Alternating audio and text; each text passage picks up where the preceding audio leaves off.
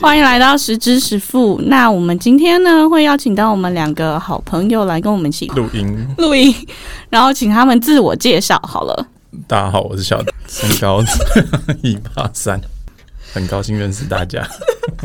大家好，我是阿飞，一样一八三，体重七十六，然后很他他他应该有六六块肌啦。大家介绍一下自己的学经历好了。那阿飞先好了。好啦，来吧，阿飞先。学经历嘛，我小时候是在国际学校长大，然后一直读台湾的吗？在大陆，然后一直读到高中，高中之后毕业就去美国读美国的嗯乔治亚理工大学。那读完大学之后呢，就回台湾工作，一路工作到现在，然后目前是在科技公司上班这样子。原本是在台湾，然后几年之后就转去了香港，然后香港之后再去上海这样子。你在香港待多久啊？也待了差不多两年半左右。那也蛮久。那上海嘞？上海的话，嗯，现在差不多一年多了。我是小迪哦，我我出生一直到大学毕业都是在台湾念书。然后等到研究所的时候，到北京去念研究所，然后后来在一个中国的公司工作，然后在这个公司里面的时候，就被派到很多不同的地方，例如说海南岛啊，或是纽约、巴黎、香港之类的，就是飞来飞去的。然后现在就是跟阿飞一样。进到了同一个科技公司，但是就是我是 base 在台湾，他 base 在上海。好了解。然后，因为我们这集其实主要是想要了解一下，因为两位都有在中国念书或工作的经验，请问一下，你们觉得中国跟台湾有什么在，例如说学学业方面、念书方面，或者是在工作方面有什么不一样？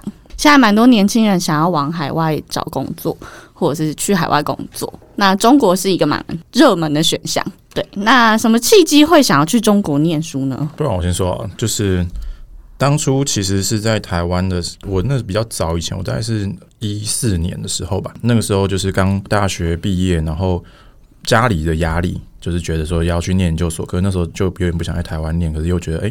好像我自己考不太上欧美的学校，比较废一点，所以那时候就中国大陆有点在嗯市场上的影响力有点在崛起的感觉，所以想去看一看到底那边是什么样子，然后就过去了。其实当初没有什么特别的一个契机啊或之类的。那好考吗？其实对于台湾当年啦，我不知道现在怎么样。有没有什么会台政策？可能有吧。就是我知道他们那边好像他们大学叫本科考，他们要考研。考研是需要就是真的考试。我那个时候去读的时候，我申请是直接就是面试，先发你的申请材料过去，然后再就是面试，没有经历过就是考试这个阶段。这是以研究所当时而已。哦，所以他会看你大学在校成绩吗？会看，就是你所有的这些资料、在校成绩啊，然后一些过往的作品等等的。然后进去学校之后，他也会分成不同种，至少在我那个学校里面，还要分学术型跟专业型的硕士。学术型就学硕，就比较是拿奖学金的，比如说不用学费，每年还会再给你一些不同名目的对奖学金。那专业型硕士就比较 有点像是，感觉跟 MBA 有点像，比较 for 跟业界，他会派一些业师的 mentor 来去带你，可是他的学费就会缴的比较贵。问一下阿飞好了，你在中国念那么久，即使是国际学校，应该蛮多大陆人，那你觉得他们跟台湾学生有什么差异？其实这个问题我有在想，然后我能够给的回答其实没有很多，因为我当时年纪很小，就一直到高中，然后其实高中就离开大陆，然后去美国了，以及之前在国际学校，所以稍微比较封闭一点点，跟本地人的接触比较没有那么多，反而是现在比较多。我觉得我讲一下说为什么我会想要尝试，比如说现在被在上上海啊，那之前在香港，原因是因为以前。小时候在大陆的时候，其实大陆那边的科技啊，各方面都还没有崛起。我离开的时候，正好是淘宝刚开的前几年吧，很久了。几年。再来就是他们的行动支付，当时根本没有，还是全部都现金。所以对我来说，我离开的时候，我内心中的大陆呢是一个样子。然后当我上完大学之后，回到台湾工作，然后我听到的中国又是完全不一样的。呃样貌的时候，我就觉得说，哇，我是不是有 miss 掉什么东西？然后有很多同伴啊朋友跟我说，哦，那边真的不一样，跟你想象中不一样。现在都不用带什么钱包出门啊，只要带一台手机都就打天下。这样之后工作上有那个机会，比如说被在那边之后，我当时就没有想太多，我就直接答应了。这样子讲工作上的差别在哪里呢？特别是我我这边被试在上海，我觉得那边的步调真的快了非常多。跟台湾比吗？对，跟台湾比，可以想象一切数位化，所以有很多东西几乎是更没有障碍的可以去进行，就包含行动支付，就是金流这种东西，它跑来跑去几乎都没有任何的阻碍啊，你只要授权就可以了，然后也没有太多的那种各自的限制啊这些的。从这部分，然后你一直往回推到，比如说工作上面讲求的效率也好，这些其实速速度步调都很快，而且我之前被是在香港。然后我转到上海，我还是觉得很快，而且再加上我觉得上海现在又是更国际化的都市，可能外商之类的资源更多。对，还有另外一一方面，其实我觉得就是上海是很多，觉得很多中国的朋友们都从各地都想去。上班的一个地方，认识到很多很多人，然后可能是从他那个 region 来，然后是最顶尖嗯的学霸之类的，算是一个良性竞争的一种压力吧。我听说啦，就是他们念书的时候，像我那时候在 Birmingham 念研究所的时候，我同学说他以前高中高三念书的时候，是所有人要住校，然后每天要念到十点，十点以后他们回宿舍，还会有人拿手电筒，真的拿手电筒在厕所里面继续念书。不错的大学，基本上他们每个人都是经历过痛苦的高中生活啦，就是蛮竞争的，因为他们大学录取率在二十趴，可能还更低。主要就是因为他们人口多，而且就是大陆的小孩们承担的压力跟台湾小孩的确是不太一样。对，因为他们一台化，所以他们要，然后可能比如说假设，甚至有些是从各个省出来，你要到比如说北大、清华之类，是基本上就会是那个省的可能省状元。所以你有遇过什么状元类的朋友吗？基本上我学校里就是各种很可怕的学霸们，他们就是。我刚进宿舍的时候，第一次我跟他们一起住，然后有一个室室友，晚上十点必须得睡觉，然后早上大概可能五点多就会自己起来，然后开始去图书馆念书或者之类，就是再冷或者是怎么样都会。但后来可能我的室友们，其他的几个室友们比较爱玩，他就被我们赶走了，他自己就决定离开了。大陆有分两种，我有遇过有一个大陆的朋友，他背景。比较硬一点，然后他说他从小到大学是没有自己考过试，总教没有自己考过试啊，但就是还是有这种人，就比较靠关系一点。当然也是有那种就是超级认真。然后我有听过我一个朋友说，他那时候考上清华大学的时候，村子里面是要设宴。就是要请客，请全村人吃饭，因为可能就是那个村子从来都没有人念过那么好的学校，合理啊。那那你们有除了就是上海跟北京有去过，例如说二三线城城市工作的经验吗？或出差也可以。我在海南岛大概待了一年半吧，它其实大小跟台湾差不多大，然后就是中国的最南边，它的省会省会就有点像是一个省的一个对。那时候我就是 base 在海口那边工作，步调比较慢嘛。对，就是中午会午休的 那一种，就是而且午休很久，甚至连警察都会一起午休。就是如果下午对很 chill，而且当地的人生活的态度或什么也会跟别的地方不一样。其实我觉得在中国就是一点蛮奇妙，就是你到一个全新的省，你会感觉其实反反而蛮像出国的感觉。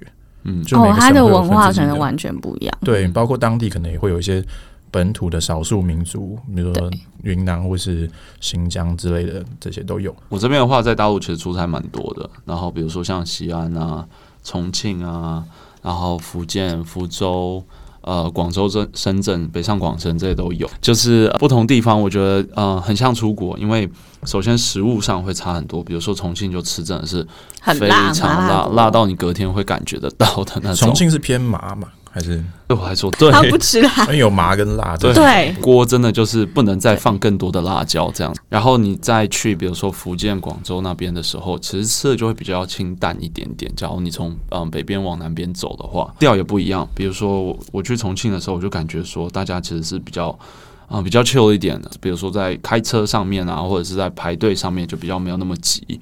但是像大都市上海这种的话，其实就挤一点点这样子。嗯，气候也很差很多。那两位有没有人去过新疆？因为新疆就是我人生非常想去的地方。但当年应该说到现在也是吧。身为台湾人的话，你拿台胞证在中国有点难去新疆或西藏之类，除非你是哦、真的、哦、跟团，你比较难自由行过去。像是我那时候去呼伦贝尔，在内蒙古那边，嗯嗯嗯感觉也很酷诶、欸，那边很漂亮，就是 Windows 的桌面，就是长得就是那个样子。但是你身为台湾人拿台胞证到，比如说你从一个城市到另外一个城市，你到当地，你都要先去当地的公安局去报备说，哎、我现在人在这里，然后我住在哪里。对虽然到后来我都偷懒没有去，但是被抓到可能会有点麻烦。北方跟南方的朋友，我觉得也是有不一样的个性。北方的女生或男生都比较直接跟豪爽，直接有时候你会觉得、呃、好像有点被冒犯了。是什么广州，他们的性格就跟台湾人比较像一点点。我觉得最明显就是在大家一起出去，比如吃饭要买单的时候，你最看得出谁是北方人，对，北方人就，是真的会抢付钱，抢到会打起来。而且北方人是，例如说我们以前一起出去吃饭，然后北方男生就会说：“哎、那我们男生付一付。”如果是这一局都是南方人，大家就会说：“OK，Go、Dutch。”嗯，南方可能也看地方了，比较多在大陆多还是男生会主动付钱居多。温州人很会做生意，我潮州人很会做生意。你们有听过类似这种吗？有啊，你们有觉得是真的吗？是的确是，就是他们当初就有很多一些温州商人、潮州商人，或是某些地方会有建起他们自己的商会或者商帮，然后他们势力就很大，然后他们教育子女也是有点类似这样的教育方式。你可以想象像犹太人的那种感觉吧，我自己猜。比较团结。对所以你也会有这种感觉？我这边比较多是听到长辈说的，但是平时工作上面比较还好。还好，可能是上一辈会很明显吧。嗯，想请问，因为两位都有在中国工作的经验，你们有在中国面试的时候遇到什么困难，或者什么跟台湾不太一样的？我觉得首先你得先看是中国的什么公司，是本土还是外商，本身这个就会蛮大的不一样。如果是本土的话，其实很多时候你是需要，例如说国企，你可能就是要有关系，甚至你可能是要必须得要是身为党员，你要是共产党员，嗯，才可以入这个公司，嗯，那基本上你光拿面试这个机会就是一个，先是一个门槛了。但进去之后的面试面试工作很很像，嗯嗯，只是我觉得进去刚开始拿到面试这个门票的时候比较不一样。对，因为他们有些国企是要先考试，我这边没有经验，你要 因为你都是外商为主，对不对？所以不太准，不太准。还有就是像中国，我朋友在中国工作，他们说其实中国也要看老板是哪里人。如果公司大到一定规模，就相对就还好了。你说 R 对 B A T 或者是字节跳动，对，这你就没有。大家有觉得在中国工作，我们有时候 culture shock 或任何困难，我就会跟大陆的朋友们工一起工作的时候，有没有遇文化上的差异呀、或者是对某些事情的看法跟处理事情的态度有什么差异？我这边的话，其实我刚刚有想讲一个，就是说我在中国其中一个蛮大的 finding 是，因为通常在台湾啊，或者是在台湾好了，你要是会双语的话，通常你都是有出国的经验，有留学的经验，对不对？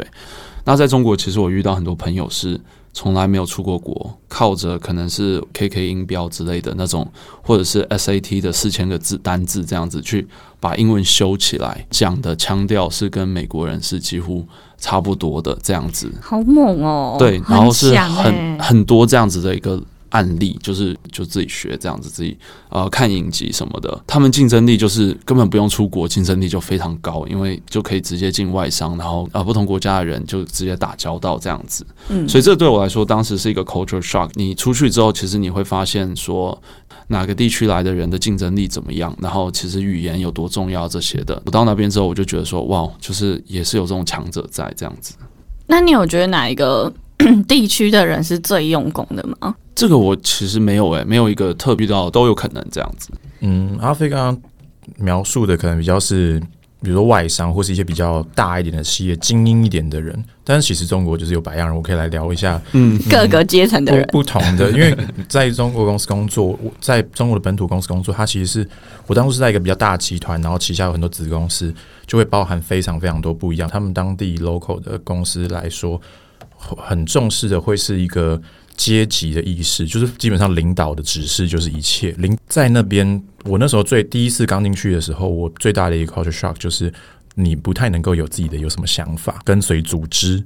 组织说什么，你就是跟着做什么。然后他们在雕你的东西，都不是你工作内容产出上的一些，就是他们在雕你的，不是说你这个工作做得好还是不好。他们雕你说，哎，你这个字怎么排版不对？你怎么用你这个领导的 email 的排位怎么排的顺序不对？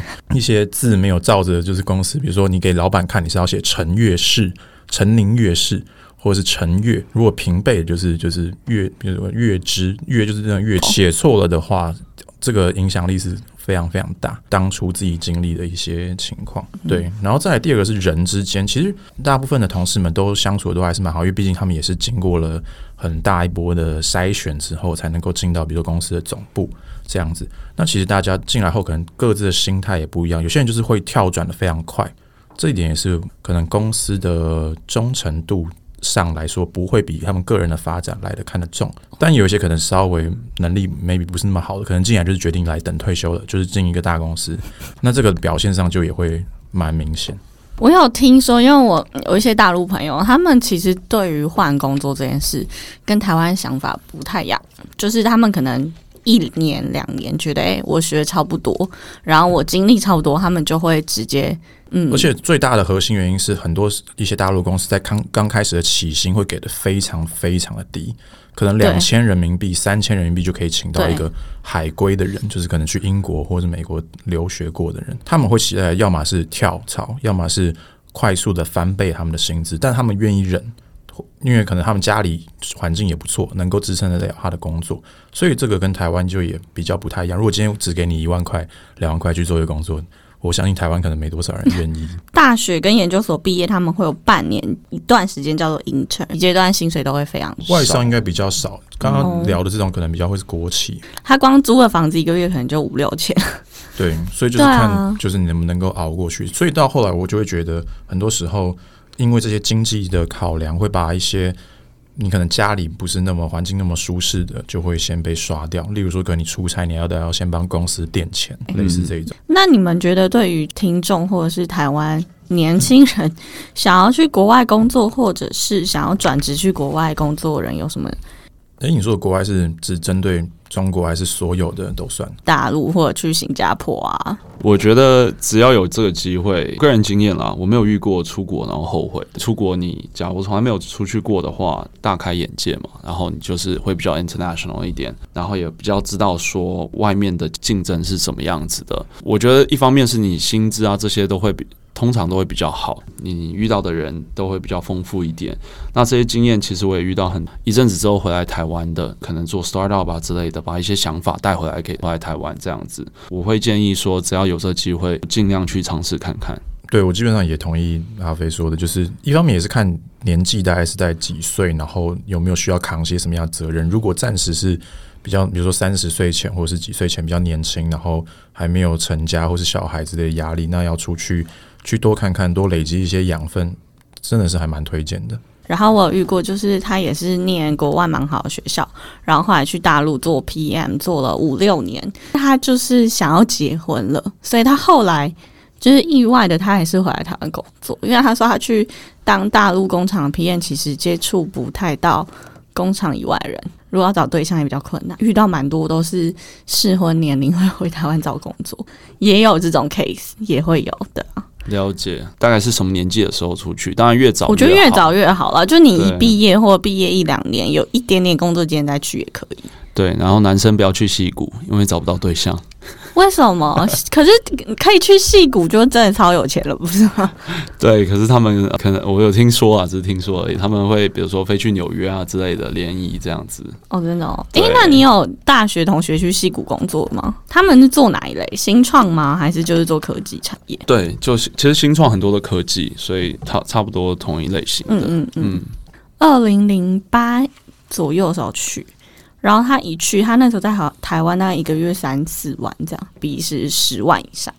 哦，那还不错。对，当年的确，当年零八，但是这几年我觉得现在台湾人才的优势有点慢慢没有那么有优势，可能会高一点点。以前可能是两倍或二点五倍，现在可能就是一点二倍。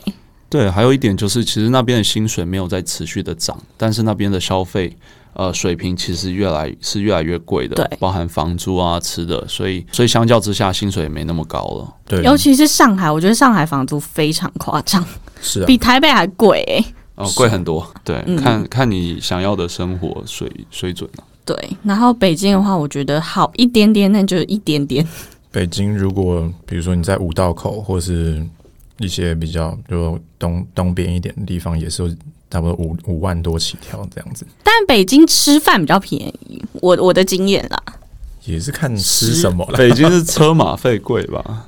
对，点对点那么远北京比较大，但其实他们这边打车就是坐计程车比台湾便宜很多，我觉得。啊，对，上海没有便宜很多吧？还是便宜。真的吗以那个距离我觉得北京便宜很多。北京必须得便宜啊，要不然那么远。所以就是，如果大家有考虑要去呃，就是大陆或者去香港工作的话，也可以考虑一下，就是比较一下各个地方。然后我身边也有朋友是去多比较多科技业啦，嗯，都是去二三线城市。因为其实还是要看你本身到底你擅长的什么，或者你想去发掘自己的能力、成长的是什么地方。那说实在的，以前大家还是习惯去北上广深，但是近几年越来越不一定，二三线城市也是慢慢有它的这些机会跟这个点。那两位有没有考虑去其他亚洲地区工作嘞？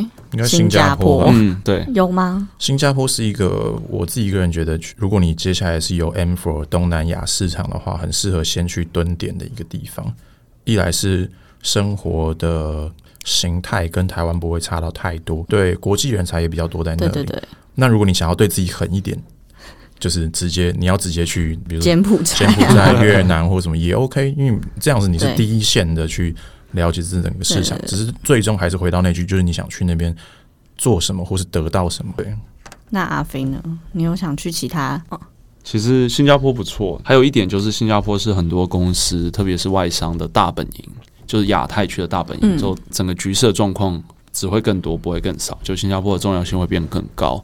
嗯然后刚刚讲到一点，就是就是假如你在 decide 你要不要出国的话，钱是很重要的一点，就是千万不要哦觉得说啊，我先领一点钱，然后我到时候再看机会。我觉得这风险蛮高的，因为你一定要好好的评估一下当地的消费的你在哪里，嗯对，然后。不要因为那个数字比你在台湾领的高那么一点，你就开心就要去。听过很多悲惨故事啊，所以这一点一定要做好功。可以分享悲惨故事其中之一吗？我可以分享我自己亲身的悲惨好啊，好，因为那时候我在前公前东家，他们是这个我是没得选的，就是他叫你去，你就是得去。原本我是要被派去巴黎，就是常驻，就后来，因为公司财务状况有问题，把整个巴黎的 BU 给收掉。后来我就被改派去香港，但是他给我那个时候税前只有两万，好像两万九港币吧，不到三万。嗯，这个当时自己直接听到，然后换成台币，十万出头。差不多。嗯但就是在香港就是过得跟狗一样的生活。对对，香港，我建议大家，如果你们要去那边生活，你们薪水应该要达到十至少二到十五万台币。比较嗯对对，没错，不要因为那边的税比较低，所以觉得可以省钱，省不了的。那边房租这些东西，比如说你三万去的话，你房租可能就是一万多了，一万港币，然后那边的一餐是台湾的两三倍，你可能吃一一顿饭没有没有任何青菜，可能就一片青菜这样子，然后肉跟饭的话，可能就要三百块台币左右了。我觉得房租其实是我要跟大家说，其实最需要考虑的，因为有很多人像我朋友去上海，很多人就是听起来，诶，这薪水台币五六万块，但他们没有想到，其实上海房，你如果住到比较市中心的话，房租都会非常。现在静安大概多少？看你要自己住还是合租啊？我觉得大家出去打拼的尽量合租会比较好。合租的话，一个人差不多至少要六千七千人民币然后你要自己住的话，住的像在台湾这样比较舒服的话，至少要一万三。对，光房租哦。嗯嗯嗯，没错我。觉得大家可以用一个比例原则，就是你薪水的三分之一是可以付房租的，嗯超过三分之一就不要了。例如说上海工作，嗯那你一个月没有，我觉得没有到两万，不用考虑去旅，因为毕竟如果你在台湾工作，还可以住家里嘛。嗯，但是如果你去其他地方，你就一定得租房啊。compare 大陆跟台湾，我觉得台湾有什么产业是相较起来比较有发展性的？现在亚太趋势也是越来越融合情况，台湾又是一个比较特殊的地区，两位有什么想法？在大陆，就是刚才如阿飞所说，很多东西变得很快，尤其是电商这一块走。电商、支付、金融都超对快。支付、金融或什么，但这有他们历史原因，就是包含可能隐私权在当地没有那么被重视，或者是一些消费者的权利，可能很多是可以先，他们是可以先上车，然后后补票的，或者是先跟银行借钱，然后去砸。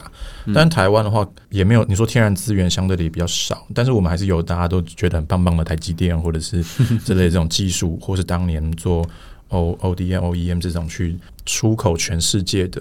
不过近几年台湾可能这些企业家或者是这些大集团们开始二代三代再去接班，或是准备要来做一些转转型。对我觉得蛮可以去看说他们接下来想要去走的是什么样一个方向，或是跟随政府说政府有没有什么一些嗯，想要推行的东西。你没有觉得哪个产业是比较去发展的吗？